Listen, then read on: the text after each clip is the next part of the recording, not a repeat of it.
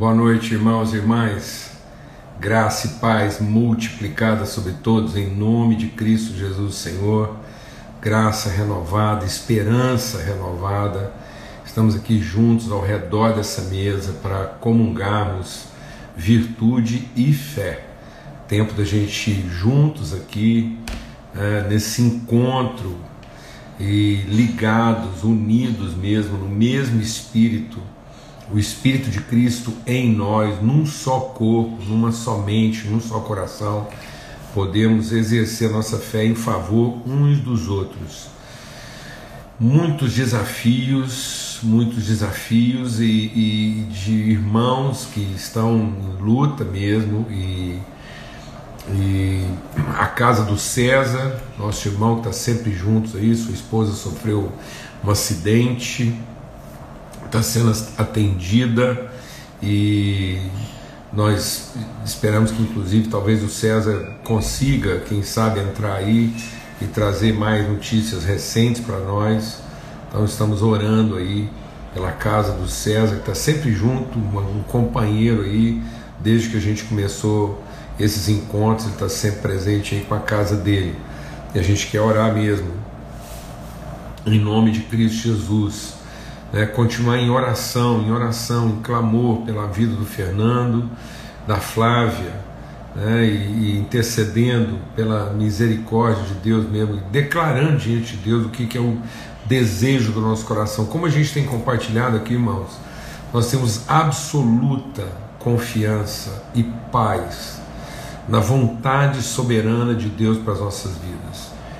Mas a oração é para a gente colocar diante de Deus aquilo que é o desejo do nosso coração. Agrada-te do Senhor, o senhorio de Cristo é a nossa alegria, é o nosso prazer, nós confiamos nisso e por isso nós podemos apresentar diante de Deus né, o desejo do nosso coração. E o desejo do nosso coração é sempre cura, é sempre ter os irmãos e irmãs mais tempo e em condições de trabalho. Estou acabando de vir aqui pela Elza Cristina, né, orar pela vida da Cida Modesto, Solon Maia né? Então, assim, e, e, todos esses irmãos aí, o pastor Zé João, um grande amigo, a gente poder é, orar por ele e pela família do Oziander. O Oziander, um irmão tão querido e, e, ocupou um lugar assim tão importante, um pioneirismo mesmo, assim, de vanguarda no Ministério Vencedores por Cristo e fiquei sabendo agora que ele faleceu. É, então a gente orar pela casa, pela família dele, todos esses irmãos e irmãs aí. E faleceu de Covid também. Tá bom? E, então vamos estar clamando e suplicando mesmo assim. Eu quero enfatizar esse tempo de oração aqui para a gente é, entender isso, né? É, quando a gente compartilhou, né, pela palavra e pela oração, as coisas são santificadas. Porque é, é um rio, amados. É, é, orar é a forma que nós temos de entregar virtude. Amém? Pela vida do seu Manel, nascimento aí. Então, quando a gente ora, é, é, é essencial, e a gente está compartilhando sobre o que, que é intercessão. Né? Então, nós estamos aqui, Deus fala: não há ninguém que interceda diante dos problemas. É porque muitas vezes a gente ora como quem está sempre à espera do que vai receber e não de quem tem a certeza do que estamos entregando. Então a oração do justo é a oração de quem está entregando. Então nesse momento agora nós estamos entregando nossa fé, nós estamos entregando nossa esperança, nós estamos colocando nossa esperança, nossa fé em Deus para declarar então, a nossa oração ela não tem apenas um tom rogatório. A nossa oração ela tem que ter um tom, uma inflexão afirmativa de quem está entregando, colocando a sua fé, sua certeza, sua esperança. Amém? Em nome de Cristo Jesus. Pai, nós cremos. Nós cremos na bondade, nós cremos no amor, nós cremos na fidelidade e é crendo, meu Deus, na promessa do Senhor, sendo assim participantes da tua natureza. Que nós estamos aqui representando esses irmãos e irmãs em lutas, em desafios, enfrentamentos, confrontos, em angústia.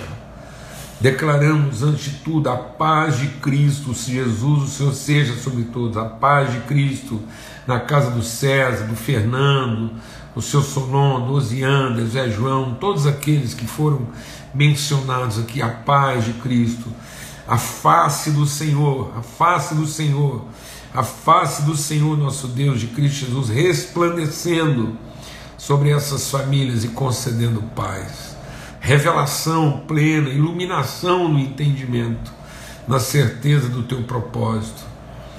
Ó oh Deus, quer a gente suba o mais alto monte, quer a gente desça o mais profundo abismo. Ali o Senhor está, ali o Senhor é conosco e a tua vontade se cumpre na nossa vida. Queremos a paz da revelação da tua vontade, da manifestação da tua virtude, do cumprimento dos teus desígnios, ó Pai. O desejo do nosso coração, nosso empenho de fé é cura, é livramento, é restauração, é liberação, é desimpedimento, que sejam desimpedidos agora. Nós repreendemos em nome de Cristo Jesus, Senhor, pelo sangue do Cordeiro toda arma tramada, forjada contra essas vidas, sejam repreendidas agora no sangue do Cordeiro. Nenhum mal tramado contra nós há de prevalecer. E venha sobre todos a plena revelação da tua bondade, do teu desígnio, do teu propósito, no nome de Cristo Jesus, o Senhor. Amém e amém. Graças a Deus. Graças a Deus. Tempo de bênção mesmo nós estamos compartilhando aqui né, a partir da, do princípio que a gente é, meditou e, e, e, e é, trouxe né, assim, a, a reflexão sobre é, intercessão no sentido da responsabilidade, Deus falando lá para Isaí, para Jeremias, né, quando você se converter. Deus falando através do profeta Isaías, eu vejo esse cenário e a minha tristeza, Deus falando aqui que a tristeza dele como pai, não há quem interceda. E, e ele colocando isso, né?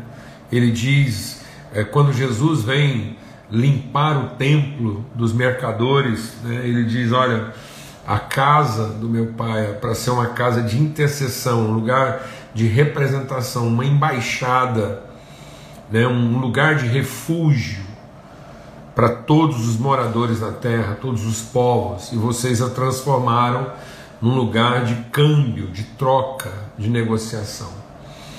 Então, é, a oração, a intercessão, não é uma troca que a gente faz com Deus, né, não é uma, uma algo que a gente entrega para Deus para que Deus nos entregue outra coisa de volta. Então, a oração não é uma moeda de troca, né? E essa, esse, o, o clamor pelo clamor, a súplica pela súplica, né? ela, ela pode nascer no coração da pessoa desesperada. A palavra de Deus diz que Deus colocou a eternidade no coração do homem. Então, todo homem não precisa ter uma relação com Deus. Então, muitas foram as pessoas que procuraram em Jesus a solução dos seus problemas, viram nele algum poder, viram nele alguma possibilidade. Então, vamos deixar o Espírito Santo de Deus ministrar o nosso coração aqui.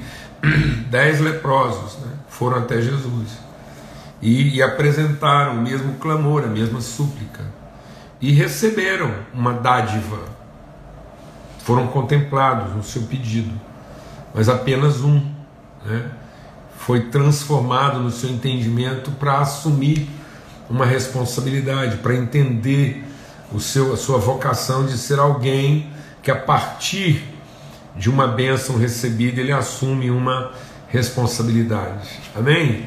Em nome de Cristo Jesus. Então, esse é o propósito de Deus. É que nós sejamos intercessores, pessoas que se colocam no lugar. Por isso, muitas vezes, vamos deixar Deus ministrar o nosso coração aqui. Às vezes, a gente não está entendendo o sentido de algumas tribulações e algumas lutas na nossa vida. Quando a gente passa por uma dificuldade é porque Deus quer formar ali um embaixador, um representante. Paulo escreve isso aos Coríntios. O que, que ele diz? Irmãos, naquilo que nós fomos consolados, nós vamos consolar a outros. Então, às vezes, a gente não entende por que, que nós estamos passando. Uma, uma, uma coisa que a gente faz de forma recorrente, quando está passando por um problema, ficar identificando isso alguma coisa que deu errado, não necessariamente. Então, os filhos de Deus são aqueles que estão em condições de descer às partes mais baixas da terra, entrar às portas do inferno para de lá trazer aqueles que não, não devem continuar lá. Então, a ideia do cristão não é simplesmente ele, ele sair do inferno, mas o cristão tem a vocação e ministério de entrar às portas do inferno e libertar. E às vezes a gente, quando passa um problema, a primeira coisa que a gente quer é ver o problema resolvido e não exercer o propósito daquele problema ter alcançado a nossa vida. Então, às vezes, nós temos um cristão, por exemplo, agora hospitalizado, e a gente foca toda a nossa oração em resolver o problema do cristão. Mas quando deixa Deus ministrar no nosso coração, quando um cristão está no hospital, quando um cristão está com problema, então quando um filho de Deus vai para um hospital em estado grave, em todo o contexto daquele hospital, o menor problema é o do filho de Deus estar lá. Porque se fosse simplesmente para levar ele para o céu, Deus não precisava de nada disso. A vida é um sopro, é uma neblina, uma fumaça. Então, engolir um caroço de azeitona, e olha que um caroço de azeitona é um, é um, é um, é um símbolo de Jesus. Né? Jesus é esse fruto da oliveira. Então bastaria um, um caroço de azeitona. Você engasgar com aquilo, sufocar, dependendo do lugar que você tiver, não tem volta. A nossa vida, ao mesmo tempo que ela é muito forte, ela é, é, é, muito expressiva, muito intensa, ao mesmo tempo ela é muito singular, muito frágil, é uma neblina. E é isso que Deus estava querendo ensinar para o Paulo. Então, quando Paulo viu o problema dele, ele, ele ficava clamando o tempo todo para Deus livrá-lo do problema. E Deus diz: Não, Paulo, eu, eu não vou livrar você desse problema. Eu vou fazer ministério na sua vida a partir desse problema, de modo que o meu poder vai se aplicar a aprimorar na sua fraqueza. Então nós não podemos ter essa pressa, porque amado, quer o nome de Jesus, em nome de Cristo Jesus, pelo sangue do Cordeiro, vamos ter paz aqui. Qual seria a solução de todos os problemas de um cristão? Um filho de Deus. Paulo fala sobre isso. Paulo fala: bom, a solução de todos os meus problemas era morrer e estar com Cristo. Sinceramente, amado, assim, a gente tem que ser muito maduro. Nós temos que amadurecer. Porque Deus é, é, é, é, é, o Pai que a gente não quer encontrar. Então a gente acha bom chamar Deus de Pai na hora que a gente está precisando dele. Mas não queremos que ele seja Pai na hora que a gente tem que encontrar com ele. Então, o que, que seria a solução de todos os problemas do cristão? Cumprir, morrer, estar com Cristo. O viver é Cristo, morrer é lucro. Então, todo cristão vivo é ministério. Só tem uma coisa que justifica a existência, a vida de um filho de Deus na terra: vocação, ministério. Então, tudo é espiritual. Se suba aos céus, lá está. Se desça ao mais profundo do abismo, está lá. Então eu preciso entender esse vento de Deus que nos leva a esses lugares para que lá a glória de Deus seja manifesta. Amém? Isso é intercessão. Dentro da intercessão cabe a súplica, o clamor. Então, nós vamos clamar, vamos suplicar, num contexto de intercessão. Mas a súplica e o clamor na vida de um filho de Deus não podem ser substitutivos da intercessão. Nós viemos para ser intercessores, pessoas que se colocam no lugar. Amém? Glória a Deus. Então, ontem a gente compartilhou sobre isso. Então, quando eu estou convencido da minha vocação, convencido né? eu estou seguro, estou em paz da minha vocação, da minha identidade. Então agora eu posso me converter às pessoas antes de querer que elas se convertam a mim. Então Jesus falou para Pedro, falou Pedro, quando você se converter, então Pedro estava totalmente convencido, mas quando ele estivesse convencido, então Jesus diz, então você ao se converter, cuida dos seus irmãos. Então qual é o primeiro sinal de conversão? É a gente se tornar acolhedor, intercessor. Então a gente não lamenta mais. E, quero te dizer uma coisa, mano, em nome de Jesus, a gente acompanha muitas famílias. Às vezes um pai lá vem conversar comigo e ele não, ele não está pedindo oração pelos filhos dele, ele está querendo solidariedade ao problema dele, porque ele está infeliz. Não, entenda bem, em nome de Cristo Jesus, vamos entender isso. Ele está lamentando a sorte, muitas vezes, de ter os filhos que tem, ter a esposa que tem, ter o marido que tem, em vez de entender, a, a, primeiro entender isso, num senso de responsabilidade e compromisso. Bom, e aí nessa reflexão é muito bom, eu já falei para vocês que às vezes eu não respondo lá todas as perguntas, os comentários, mas eu estou sempre lendo todos lá e procurando é, entender tudo que está no coração, está sendo compartilhado pelos irmãos. E aquilo que eu consigo responder, eu respondo, senão a gente vai conversando aqui. Então é nessa, nessa liberdade, nessa graça, nessa maturidade que a gente quer é, conversar. E aí alguém fez até um comentário interessante, porque é, a gente fez uma postagem essa semana sobre aquilo, né? Que Deus não tem então Deus não tem compromisso em salvar coisas mal começadas, mas em ele tem compromisso integral de salvar as pessoas das coisas mal começadas por elas.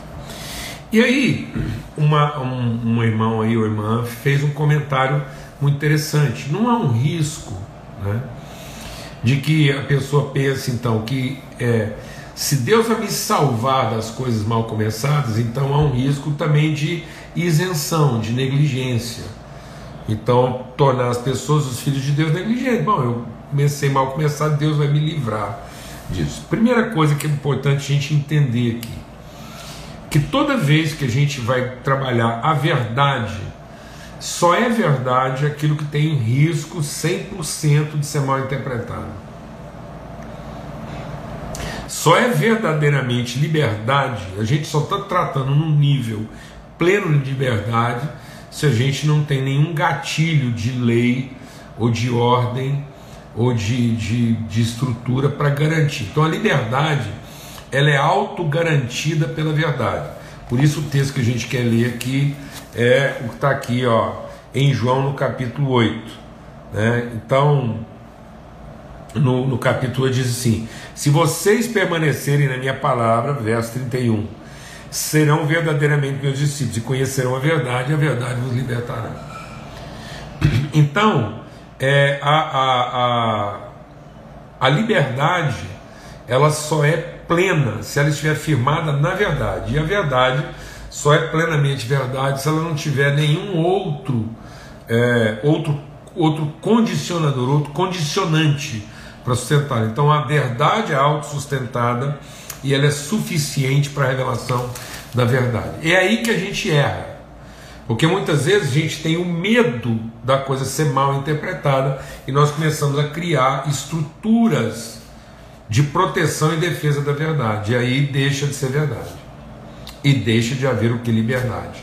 Eu me lembro muito bem de um grande amigo, João Martins, que, que era é, um missionário americano que eu conheci na minha juventude, na minha adolescência. E uma vez eu cheguei para o João Martins e falei assim: João, é, é, vo, é, você acredita que quando Paulo está falando, né, que Cristo nos libertou para que sejamos verdadeiramente livres, quando a Bíblia está falando de liberdade, onde está o Espírito de Deus? Paulo escrevendo aos Coríntios diz: onde está o Espírito de Deus? Aí há liberdade. Ele olhou para mim, fez uma pausa, eu falei assim: quando, quando a palavra de Deus está falando de liberdade, é de liberdade mesmo que a Bíblia está falando. é liberdade mesmo. Ele olhou para mim, fez uma pausa, olhou bem fundo nos meus olhos e disse: Paulo Júnior, infelizmente é. que a gente gostaria que não fosse, mas infelizmente é. Porque a gente tem tanto medo, né? A gente tem tanto medo de falar de uma liberdade que seja plena e que seja sustentada nela mesma pela verdade. E a gente tem tanto medo de que às vezes as pessoas vão interpretar assim, assado, que a gente já ensina as coisas e, e tenta salvaguardar isso. Então a gente não quer ser uma tradução livre, a gente quer ser uma interpretação garantida. Vou falar devagar, o Espírito de Deus ministrar no nosso coração. Então a gente tem que ter garantia da nossa interpretação, em vez de ser uma livre tradução da verdade. Então nós temos que ser uma livre tradução da verdade e não uma definida e protegida interpretação dela que já não seria mais verdade. Nós temos que ter essa coragem, essa ousadia de crer na verdade que esse conhecimento da verdade vai produzir plena liberdade. E por que eu estou dizendo isso? Porque ele diz assim: e ele vai falando, e ele diz então no verso 36: Se, pois, o Filho vos libertar, vocês são verdadeiramente livres. Então, quando ele está falando da verdade, ele está falando da verdade revelada no Filho. E quem é o Filho? O Filho, aí é que está o nosso problema. Nós imaginamos que muitas vezes o Filho de Deus é o Jesus do milagre e não o Cristo do sacrifício. Então, deixa Deus ministrar o nosso coração. O Filho de Deus é Jesus o Cristo. Então, Jesus se revela verdadeiramente o Filho. Tu és o Cristo, o Filho de Deus vivo. Então, Jesus é o Cristo, o Salvador, nós somos salvos em Cristo, na medida em que ele sacrificou sua própria vida em favor dos seus irmãos, assumindo as consequências e responsabilidade das coisas mal começadas. Então Deus tem compromisso integral, pleno, de nos libertar das coisas mal começadas? Tem. E isso quer dizer que ele não vai ser negligente com as consequências daquilo, das implicações daquilo. Porque Deus não está produzindo um livramento, Ele está gerando uma libertação. E muitas vezes as pessoas estão querendo um livramento, mas não querem conhecer a liberdade. É isso que faz a diferença entre se safar e ser salvo. O processo da intercessão é porque nós assumimos a responsabilidade das consequências das coisas mal começadas, para podermos libertar as pessoas que estavam escravas delas. Porque muitas vezes as coisas foram mal começadas exatamente porque elas foram começadas por pessoas que estavam pensando em se safar. Então não confunda ser um safo com ser um salvo. Não pense que Deus vai nos poupar que quando eu estou falando assim, que ele tem compromisso integral em libertar pessoas das coisas mal começadas, isso não quer dizer que Deus vai nos poupar das coisas mal começadas, mas ele vai nos libertar delas. Totalmente. E para libertar, uma das primeiras coisas é a gente entender quais são as responsabilidades e o que, que nós devemos assumir como verdadeiros intercessores para que aquilo seja definitivamente corrigido e não seja mais instrumento de escravidão. Amém, amados? Em nome de Cristo Jesus. É isso que significa maturidade. É por isso que tem tanto crente safado. O que é um crente safado? É aquele que entendeu que o Evangelho vai safá-lo, ele quer se safar. Por isso que eu falei, isso é muito pertinente à nossa reflexão. Então, muitas vezes, alguns maridos, algumas esposas, alguns pais, alguns filhos, eles não estão buscando salvação para sua casa. Não, eles estão querendo se safar de um casamento ruim. E estão achando que a religiosidade, que a música que eles cantam, que as ofertas que eles fazem, que os jejuns que eles proclamam, Deus fala isso. Então, o que, que Deus fala exatamente antes de Isaías 59? Lá em Isaías 58, Deus diz o que? Vocês, vocês gostam demais de, de leituras bíblicas, vocês gostam de louvores, vocês gostam de proclamar jejum, vocês gostam de reuniões religiosas, de ajuntamentos. E na verdade, vocês fazem todas essas coisas não porque vocês amam me conhecer, mas vocês querem usar essas coisas para se safarem. Vocês querem usar isso em favor de si mesmo. Então tem muita gente que quer usar a oração para se safar de uma mulher difícil. Ele quer usar a oração e toda a estrutura da igreja, de louvor, de jejum, dos montes. Ele, ele não está indo para o monte porque ele está querendo ser instrumento de salvação. Ele está indo para o monte para ver se ele se safa da dificuldade que ele arrumou. E achando que Deus vai safá-lo disso. Então isso é um crente safado. Mas não é um cristão instrumento de salvação. Glória a Deus, amados. Em nome de Cristo Jesus, Senhor. Então Deus não vai salvar coisas mal começadas. Mas Deus vai trazer liberdade às pessoas que estão envolvidas e prisioneiras de coisas mal começadas. Mas não vai poupar ninguém de ter que assumir as responsabilidades e as implicações disso de maneira libertadora. Para que nós sejamos definitivamente, verdadeiramente, plenamente livres em Cristo, no sacrifício de Cristo, na entrega de Cristo. Então, Cristo nos mostrou o caminho da liberdade, porque Ele encarou e venceu as consequências de coisas mal começadas. Esse foi o grande dilema dele lá, dilema no sentido de angústia. Ele diz: Bom, agora eu poderia me safar. O que, que eu vou te dizer, Deus? Que o Senhor me safe, que o Senhor me poupe, ou que o Senhor me dê condições de enfrentar isso para trazer verdadeiramente libertação. Conheceremos a verdade, a verdade nos libertará. E o que, que significa isso?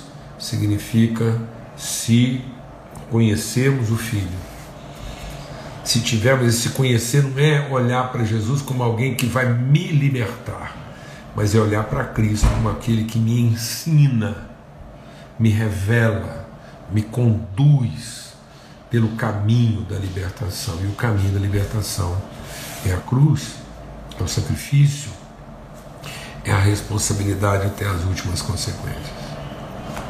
Amém, irmãos? Em nome de Cristo Jesus, o Senhor. Nós somos instrumentos de salvação. O mundo está à espera que os filhos de Deus parem. O mundo está à espera que os filhos de Deus parem de usar sua religiosidade, sua crença para se safarem. E infelizmente, infelizmente, muitas vezes o mundo tem olhado para nós e tem visto uma religiosidade safada. A gente usar a nossa religiosidade para não ter que assumir as responsabilidades como se elas não fossem nossas. Em lugar de revelar às pessoas o caminho da verdadeira liberdade. Então, libertação não é autonomia. Libertação não é independência.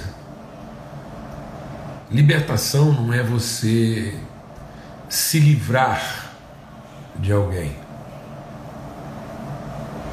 É você ter a consciência segura de que você entregou tudo o que você podia ter entregado em favor de alguém. E aí você poder viver livre. Amém. A liberdade de quem ama e não a safadeza e o livramento de quem foge. Então, Jesus não veio aqui para nos ensinar a fugir desse mundo ou sermos poupados dele, mas ele veio aqui nos inspirar a encará-lo como pessoas verdadeiramente livres. Em nome de Cristo Jesus, Senhor. Em nome de Cristo Jesus, Senhor. Verdadeira liberdade. Aleluia. Graças a Deus. Em nome de Cristo Jesus. E seguimos aí com esse desafio, né? De conhecer a verdade e de não termos vidas independentes nem autônomas, mas livres. Mais livres. Em nome de Cristo Jesus. Forte abraço a todos. Paz de Cristo sobre todos. Continuamos em oração por todos esses irmãos aí. Continuamos em oração pelos nossos irmãos de Moçambique. Clamor constante pela nossa família lá. Em oração pelo nosso grupo querido que está lá, levando tanta virtude, tanta alegria, tanto consolo. Quero acompanhe aí, entra lá no Missão Amazonas para você saber como é que o recurso que você compartilhou está sendo repartido de maneira tão tremenda, tão maravilhosa, tão bendita, tá bom? E, e se alegre nisso. Amém? Glória a Deus. Em nome de Cristo Jesus, Senhor, seguimos essa reflexão amanhã às 18 horas aqui nessa viração do dia, nessa mesa preparada pelo Senhor. Em nome de Cristo Jesus, que o amor de Deus o Pai, a graça bendita do seu Filho, a comunhão do Espírito Santo de Deus seja sobre todos, hoje e sempre, em todo lugar. Fique em paz.